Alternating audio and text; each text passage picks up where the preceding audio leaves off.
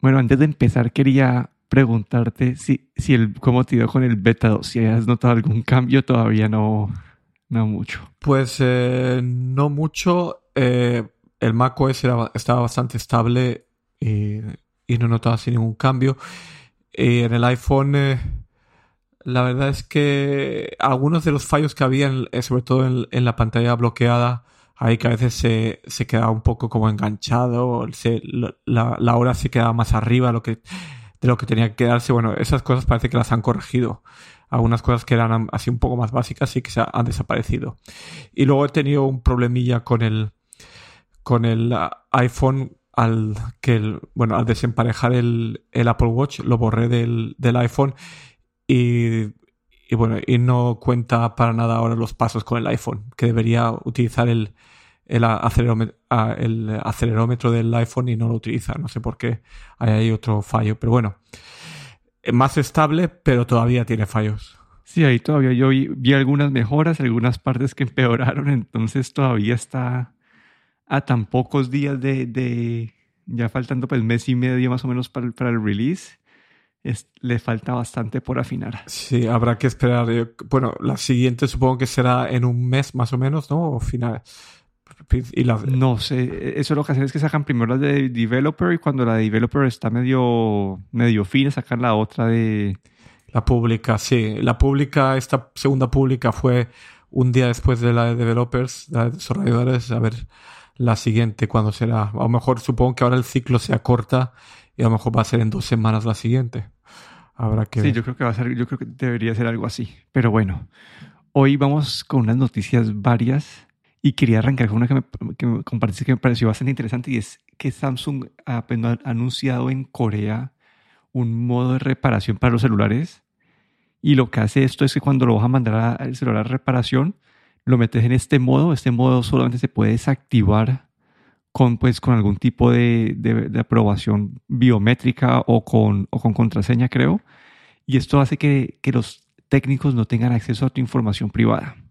Y uno siempre ha escuchado estos, estos problemas cuando uno manda el, un aparato a, reparación, eh, que, que se filtraron las fotos, que un técnico se robó las fotos, que tal cosa. Entonces, no sé, siento que esto es, eh, sí, como que una, una medida que me parece buena y que debería ser implementada en, en varias partes.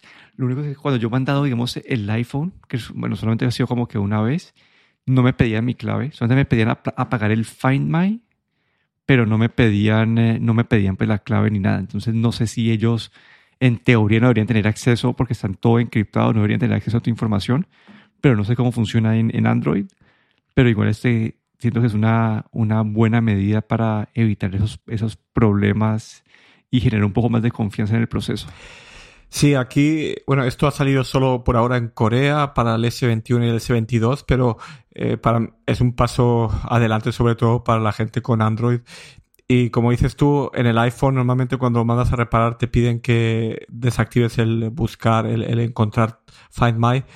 Eh, y no te piden nada más, a lo mejor el que Samsung haya sacado esto pues hace que también Apple eh, sea un poco más claro, ¿no? Y, a lo mejor eh, nos, nos proporcionen información para saber qué pasa con nuestros iPhones cuando los mandamos a reparar, ¿no? Porque honestamente no creo que tengan acceso a nuestra información, pero sería mejor que ellos clarificasen, ¿no? Y por lo, por lo bueno, por lo menos aquí Samsung ha dado eh, un paso por delante, ¿no? Y claro, en Android ya es un poco diferente y, sabemos que a, lo mejor no, no, es tan seguro, pero bueno, aquí Samsung ha querido dar ese, esa confianza a los usuarios que me parece una buena iniciativa. Sí, sí, sí, me pareció también bueno. Y así en otras noticias también interesantes, este, esta compañía Backbone ha sacado unos mandos estilo de PlayStation para el iPhone y también, pues, también, están para Android. Y acá yo no, no sé, como que esto hace que haría que jugar en tu celular, que la experiencia de los controles sea mucho más parecida pues, al control de verdadero de, de, de, PlayStation. Pero a mí lo que me sale todavía la duda, que pues, todavía no tengo esa experiencia, si esta pantalla es suficientemente buena para jugar todo tipo de juegos o si solamente son algunos tipos de juegos que, que se, que, que se pueden jugar bien en ese tipo de pantalla, porque yo me imagino siempre como cuando en el televisor y pues en una pantalla grande puedes ver detalles más fácil. No tengo ni idea cómo sería, no, sé, como que nunca he, he, tratado de jugar juegos como avanzados en el celular. No soy ese tipo de gamer para, para haber probado eso. Sí, esta compañía eh, Backbone, eh, este mando del Backbone One, eh, lleva ya un tiempo en el mercado y esta semana han, mandado esta versión de PlayStation, que básicamente tiene esos botones tan peculiares, ¿no? El triángulo, el círculo, la X y el cuadrado de PlayStation y también aquí lo que están promoviendo también este el PlayStation Remote Play, ¿no? Este esta conexión remota para poder jugar tus juegos de PlayStation en tu iPhone. Y la verdad es que, bueno, las reviews que yo había visto ya antes del Backbone One, pues bueno, cualquier juego de iPhone, ya sea de Apple Arcade, por ejemplo, o de la tienda de, del App Store que tenga soporte para mandos eh, externos, pues funciona, por lo que tengo entendido, a las mil maravillas, ¿no? Aparte tiene, es, es un conector Lightning, ¿vale? para el iPhone. La versión de Android que por ahora no hay esta, este, no han sacado todavía esta, este mando de PlayStation, sino que tiene el anterior, el, el que es todo negro, el que no tiene estos, el que no tiene estos eh, símbolos de Sí, que no está como tan aliado con la marca, ¿no? Porque los otros, hasta, segundo que hasta el diseño está... Sí, eh, los colores eh, que van a juego con PlayStation y tiene el logotipo de PlayStation detrás, que esto es un, ha sido una colaboración básicamente de PlayStation Sony con, con esa compañía. Y lo que he visto es que funciona a las mil maravillas y la verdad te hace mucho pensar, eh, sobre todo, por ejemplo, yo que tengo una Nintendo Switch, si valdría la pena, ¿no? Utilizar eh, el iPhone eh, en vez de la Nintendo Switch. Pero claro, la Switch o la, gente que tiene Nintendo Switch también sobre todo es por esa por esas franquicias de Nintendo tan conocidas como puede ser Mario, como puede ser, ser el Zelda. Entonces, eh, claro, ahí no se puede competir. Pero esto hace que un iPhone, sobre todo el iPhone de pantalla grande, el Max, el, el Max, el Pro Max, por ejemplo, pues puede ser una muy buena consola de videojuegos portátiles con este mando. Y aunque es un poco caro, son 100 dólares o 110, 120 euros. La verdad es que yo creo que si eres de los que juegan en el móvil, sí que vale la pena. Tiene también un puerto, eh, bueno, cuando, cuando, cuando lo enganchas, utiliza el puerto Lightning del iPhone y luego tiene eh, para poder conectar eh, también otro Lightning para poder cargar el teléfono y también tiene una salida de 3.5 milímetros para auriculares externos. Que esto que te proporciona esa, digamos, esa, esa salida extra para los auriculares. La verdad es que me parece un muy buen mando y, y me lo he puesto ahí en mi lista de cosas que comprar a lo mejor en el futuro. Sí, yo ahí lo que he probado alguna vez fue jugar Fortnite en el iPad, pero el iPad es una pantalla un poquito más grande pero sí, no sé, me, da, me, da, curiosidad y quiero, me dan ganas de probarlo, pero no, pues no, no, no, quiero pagar 100 dólares para probarlo. Sabiendo que yo no soy tanto de jugar, como que yo no soy tanto de ese tipo de juegos, ¿no? Como que si yo fuera una persona que, que, que utilice el celular para jugar y, y, y, me gusta ese tipo de juegos, lo haría sin pensarlo. Pero yo usualmente en el celular juego, juego como que Sudoku y ya. Entonces no, no soy la audiencia objetivo de este producto. Y yo tampoco como, como comentado que la, juego bastante la Nintendo Switch y no soy, tengo un, creo que dos o tres juegos en el, en el iPhone eh, por si estoy viajando, pero con un mando así la verdad es que eh, podrías volverte a replantear si realmente te hace falta un nuevo modelo de Nintendo Switch o puedes utilizar tu teléfono con, por ejemplo, la suscripción de Apple Arcade. Sí, toca, toca probar y, y, buscar reseñas, a ver cómo lo utiliza la gente y o cuando lo compres vos y que nos contes cómo te va. vale. Y en más noticias, acá esto es algo que ya habíamos medio discutido antes, que Netflix estaba haciendo unas pruebas en su momento de cómo poder cobrar más por la gente que, que vive por, eh, por fuera de... Sí, para que la gente pague más por, sus suscripciones y sabe, primordialmente enfocado en los mercados donde la suscripción es más barata. Acá creo que es Latinoamérica, creo que lanzaron en Argentina, República Dominicana, El Salvador, Guatemala y Honduras. Entonces lo que ellos hacen es detectar basado en, en la IP y en otras veces tal vez con la parte con, con GPS, eh, tratan de determinar dónde estás activando el servicio. Si estás activando el servicio por fuera del área donde siempre lo activas, solamente va a funcionar como que un tiempo de vacaciones que son como 15 días continuos al año. Y, y si no, te toca, pues lo que te están permitiendo ahorita es como que pagar, creo que son 3 dólares al mes eh, en promedio para activar un hogar nuevo en, en, una cuenta sin tener que pagar la cuenta completa. Entonces, y creo que eso pasa mucho en Latinoamérica, que la gente se comparte las, las cuentas. Entonces, es una forma de Netflix que ya sus crecimientos de suscriptores está como atrancado, estancado y están buscando cómo pues, poder sacar más plata a cada suscriptor. Antes ellos eran como que hacían toda su pelea era enfocada en crecimiento de suscriptores. Ellos sacaban una propaganda como que el amor es compartir tu, tu contraseña. Y hoy en día ya están como que no, el amor es que pagues extra por, por otro hogar. Sí, la verdad es que esto es algo que, bueno, han empezado en Latinoamérica, pero creo que, eh, por ejemplo, en España que yo sepa también ocurre bastante, ¿no? El, esta parte, esto de compartir eh, eh, la cuenta de Netflix. Están cobrando ahora creo que son 3 dólares extra al mes para cuando detectan esto. Y como dices tú, Netflix está perdiendo clientes. Yo creo que por la subida de precios y la subida de precios hace que la gente empiece a plantearse más lo de compartir la cuenta de Netflix. Porque claro, te suben a, eh, estás pagando ya en Europa por la conexión con el Netflix con 4K, eh, creo que son 16,99, casi 17 euros, empieza a ser bastante dinero y ahí te hace, muchas veces te hace plantear, eh, claro, no valdría la pena compartirlo y pagar la mitad, obviamente, ¿no? Y, pero claro, esto hace que luego Netflix esté perdiendo clientes. Y yo creo que a lo mejor esto pues, eh, están empezando ahora ya realmente en, Latinoamérica y creo que esto puede que se extienda incluso a otros lugares, a otros países después de, de hacer, de, bueno, de ver cómo les funciona esto en, en Sudamérica, porque yo creo que eh, saben que esto está ocurriendo en un montón de países y, y claro, es una manera de, de dar ese, o como de, de hacer un, de, como diría yo, un guiño a esa gente, a, esos usuarios que saben que están compartiendo y darles esa, esa opción para que no se sientan tan mal, digamos, compartiendo la contraseña, ¿no?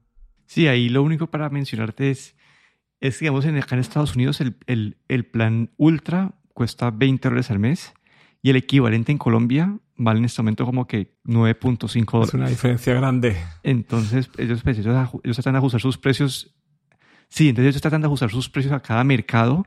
Entonces, pues el, el, los ingresos por usuario en Latinoamérica son mucho más bajitos y creo que eso es una forma de ellos de tratar de subir, de, sin tener que subirle el precio a esto, porque ya subir, eh, sí, sin tener que subir el precio al general a la, a la suscripción, solamente te lo suben como una, una manera incremental por hogar.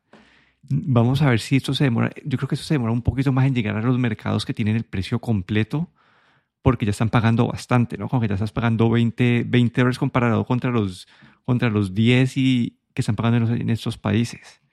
Entonces, sí, no sé, vamos a ver qué, cómo terminan ejecutando eso.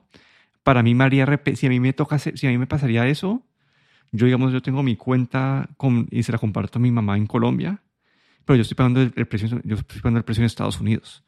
Entonces, sí, entonces sí, me, me tocaría hacer eso, pagar por extra, yo diría, no, cancelo, que ya cancelo la mía y que ella pague la de Colombia y que me meta a mí de... Eso te iba a decir yo, porque la diferencia de precio entre Estados Unidos y Colombia también debe haber algún, alguna diferencia, ¿no? Sí, sino que ya, sí, sino que no, no, no quería ponerlos a ellos en las vueltas de... Sí, en, en ese... De cambio.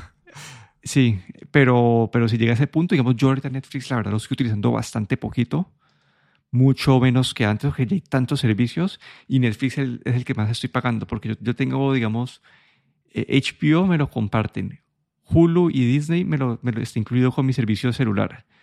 Eh, ¿Qué más tengo? Paramount. Amazon. Sí, ah, y Amazon está incluido pues con el Prime, que tengo que tener el Prime y ahorita vamos a hablar de eso, no es un, va a ser un buen segmento, un buen segmento para eso, pero Amazon estoy pagando el Prime, entonces ya eh, lo tengo. Entonces, el que estoy en verdad pagando así mucha plata al mes, Ah, bueno, y tengo el Apple TV que son 5 dólares al mes. Entonces, y hoy en día Apple TV ha estado sacando ya más y más shows y casi que todos los shows son buenos. A mí lo único que me hace falta en Apple TV es tener un show un poco más bobo, en cierta manera, para poder como cuando quiero esos momentos más, más descansados, porque los de Apple TV antes son como de alta calidad y son los que te toca estar como que súper atento a lo que está pasando, sí. Entonces yo, digamos, si a mí me toca pagar eso extra en Estados Unidos, yo cancelaría mi suscripción. Sí, te hace pensar también, eh, en, mi caso también pensamos a veces en, en abrir eh, una cuenta en Netflix en Perú, pagar la suscripción de Perú y utilizarla desde aquí. Pero claro, luego a veces te hace pensar un poco todo esto de, de la detección de que bueno Netflix detecta dónde estás el contenido cambiaría al cabo de unos meses al contenido finlandés de todas maneras lo que no sé si empezarían a cobrarte el precio de Finlandia o te mantendrían el precio de Perú. Pero bueno, es algo que a lo mejor en el próximo viaje hacia allá, pues lo probamos. Sí, no, no sé. Sí, no sé qué va a pasar. Como que es que tampoco. Yo, yo vería, los vería ellos más dedicados a tratar de parar justamente ese mecanismo, ¿no? Que, que en esos países paguen más por para la gente que está como que en Estados Unidos y en Europa pero vamos a ver qué, qué pasa ahí. Pero como mencionamos de Prime, Prime también anunció eh, una subida de precios en Europa. No sé, no sé si también está en Estados Unidos también, ¿cierto? Sí, también sí lo que no tanto. Sino que, creo que en Estados Unidos fue desde hace como ya cinco meses que lo habían anunciado y la de Europa es ahorita, ¿no? La de Europa y en, en, unos países es grande la subida de precios. Sí, exacto. De hecho, en Estados Unidos hace como unos seis meses creo que había subido un 17% de, de 119 dólares a 139, pero ahora le toca a Europa y en Europa el salto es de un 43%. Es decir, que es bastante grande, ¿no? Eh, lo que eso sí hay que decir es que en Amazon Prime en Europa era bastante barato. De hecho, en eh, lugares como Alemania creo que eran 49 dólares al, al año. Y en España creo que también era como que eran 2.90 al mes, como anualmente era también muy barato, eran como 39 o, así. Y este, este, así para aclarar, el Prime estos en Europa que estoy mencionando también incluyen la parte de, de mensajería, ¿cierto? Ajá, de, la mensajería y el vídeo. El Amazon Prime de mensajería, que incluye todos los pedidos de Amazon, más luego el, Amazon Prime Video. Sí, los dos servicios. Y claro, de, honestamente era muy barato, pero yo creo que este precio ha sido barato durante bastante, durante unos años porque Amazon venía de Estados Unidos y en Europa quería abrirse espacio, ¿no? Sobre todo en la parte de, de pedidos del Amazon Prime y han tenido un precio bastante barato durante varios años y, para mí era realmente demasiado barato incluso, eh, porque si pensabas que creo que en España por lo menos te salía al mes como 2, euros con 90, como 3 euros el Prime Video más eh, lo que son los pedidos, todos los pedidos, era bastante, bastante barato y ahora han subido, eh, creo que es un 43% en eh, Francia, sí. En Francia es 43%, Alemania pasó 30% y en Inglaterra 20% más. Y ahí sí que ya depende, depende, del país. Sí, todavía no. Todo hay que decir que en Estados Unidos sigue siendo más caro, en Europa sigue estando un poco más bajo, pero yo creo que también porque eh, es porque Amazon, el, el mercado europeo es un poco a lo mejor más reticente a este servicio de Amazon Prime y yo creo que ahí están manteniéndose un poco bajos por eso. Porque honestamente como están las cosas hoy en día a nivel global, eh, los precios sobre todo de lo que son eh, envíos debería subir bastante más, pero bueno, lo están creo que manteniendo ahí un poco un poco más bajo que en Estados Unidos y simplemente para no perder esos clientes. Sí, y, ahí lo mi, mi duda es que el Prime Video solamente, es creo que no, me confundieron, en Inglaterra cuesta 8, eh, cuesta 95 libras al año. Entonces, no sé si eh, mi pregunta es como, al parecer, pagar el Prime Subscription es más barato que pagar un año de Prime Video solamente en Inglaterra. No sé. Aquí es que, claro, la otra cosa es que el Amazon no funciona en todos los países, funciona en España, Alemania, Francia, Inglaterra, ahora Suecia también, pero no es algo así tan extendido. pero, eh, por ejemplo, en España, pagar el, el Prime Video, eh, solo vídeo, te cuesta 6 euros al mes, 5,99. Es decir, es más barato tener el Prime con envíos eh, anual que comprar solo el vídeo. Y el vídeo, el, Amazon Prime Video aquí en Finlandia, donde no existe la parte de, de repartición, eh, sale, si bien recuerdo, a, creo que son, sí, a 5.99 también, y no tiene nada de repartición, es simplemente el vídeo. Y yo creo que el contenido de Amazon Prime Video no vale 6 euros al mes por ahora. Sí, no sé, tal vez cuando salga El Señor de los Anillos, que es lo que le está metiendo mucha plata, a la gente que es fan de del Señor de los Anillos va a ser como, puede ser un show, te, va a tocar hacer suscripción. Ahí tengo que hacer un comentario, ¿no? Porque eh, yo soy un fan del Señor de los Anillos, bueno, tengo, los, tengo las tres de Señor de los Anillos y las tres del Hobbit, y leí los libros antes de que salieran las películas y todo. Y he estado leyendo de... De hecho, esta semana salieron eh, como unos trailers nuevos de, de, lo que es el, del Señor de los Anillos, este Señor de los Anillos eh, de Amazon Prime, que de hecho es como una, una precuela ¿no? de lo que es el, el Hobbit y el Señor de los Anillos.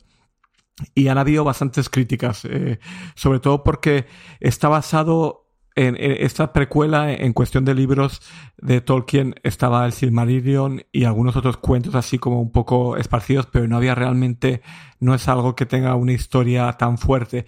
Y aquí creo que se han tomado una licencia muy grande ¿no? para crear esta serie y no es una serie que está basada er, fielmente en lo que en la obra de Tolkien y aquí han empezado ya las críticas no de de qué es esto, ¿no?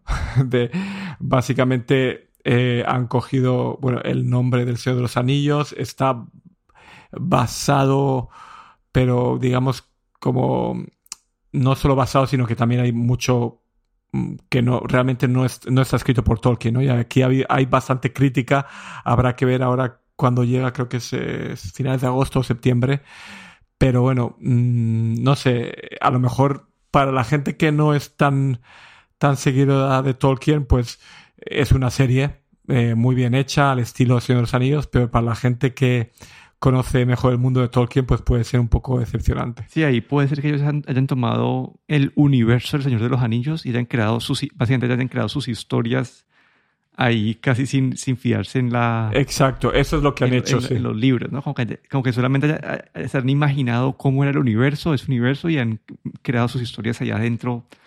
Y tal vez es porque van a querer expandir y hacer lo que han hecho, pues, estas franquicias que, que tienen las, otras, los otras, las otras cadenas, ¿no? Con, con lo de Marvel y todo eso, que pueden crear un universo de, de, de shows, Star Wars y todo eso. Tal vez están tratando de hacer algo, algo por ahí, ¿no? Poder tener crear este universo y después empezar a crear sus propias historias de cada uno, no sé, de, no sé si son de las razas de, que hay en, que hay en el... Eh, que hay en, en, la historia y entonces, entonces, tal vez están tomando su libertad porque tal vez no existen las historias y, y para poder crear este universo, porque hoy en día creo que lo que está generando mucha plata en esas plataformas de streaming, que digamos Disney Plus se, se, se mantiene a punta de, de, su universo de Marvel y de Star Wars, ¿no? Como que son historias que no existían y han estado como sacando, como que en, hacen una serie y después de un personaje que aparece en la serie sacan una serie de ese personaje y así es como que el ciclo de miles y miles de shows que van saliendo y, y lo que mantienen a flote esa sí esa, esa, esa, ese servicio. Es que Amazon lo que no tenía no tenía un show estrella porque Netflix sí que tiene muchos shows que de renombre películas de Oscar HBO es como, bueno, como cadena lleva pues mm, años y años, decenas de años produciendo eh, series muy conocidas. Y luego Disney, como tú dices, tiene Marvel y tiene el Star Wars. Y aquí, pues, eh, Amazon no tenía, no tiene realmente nada, nada estrella, nada que llame la atención. Y con esto yo creo que aquí están, quieren crear, como tú dices, de esto su serie estrella y atraer realmente clientes a la parte de vídeo, porque realmente eh, eh, yo creo que le está costando mucho. Sí, yo, yo para ellos voy, yo el Prime uso para unos shows muy específicos, ¿no? Como que alguien me ha dicho, ah, ese show es bueno, voy, lo miro y pues ya se acaba y, hasta dentro de un año no vuelvo a meterme a Prime Video. De hecho, eh, Paramount, eh, perdona que te interrumpa, pero Paramount también, eh, que es un servicio bastante nuevo, lo que ha hecho es coger la franquicia de Star Trek y toda la se la ha llevado a, Paramount, que antes estaba, se podía ver en, Netflix y se ha llevado toda la franquicia de, Star Trek para, en Paramount Plus y eso hace que, que la gente se plantee moverse o, comprar este servicio de Paramount Plus. Sí, exacto. Entonces, como esa creo que es la estrategia y vamos a ver qué termina haciendo Amazon con esto y cómo le va. Y vamos a ver cómo les va con los fans, que creo que los fans son los que impulsan también este gran parte de este. Sí, sí, si, la gente no es fan, no se metería. Uno, uno, si no es fan, se mira una serie y ya, pero si sos fan, te vas a ver todas las como que las subseries que vayan saliendo de, de cada uno de los personajes. Pero bueno, ese es el episodio por esta semana. Aquí me despido, Daniel Rosoro. Y aquí Guillermo Ferrero.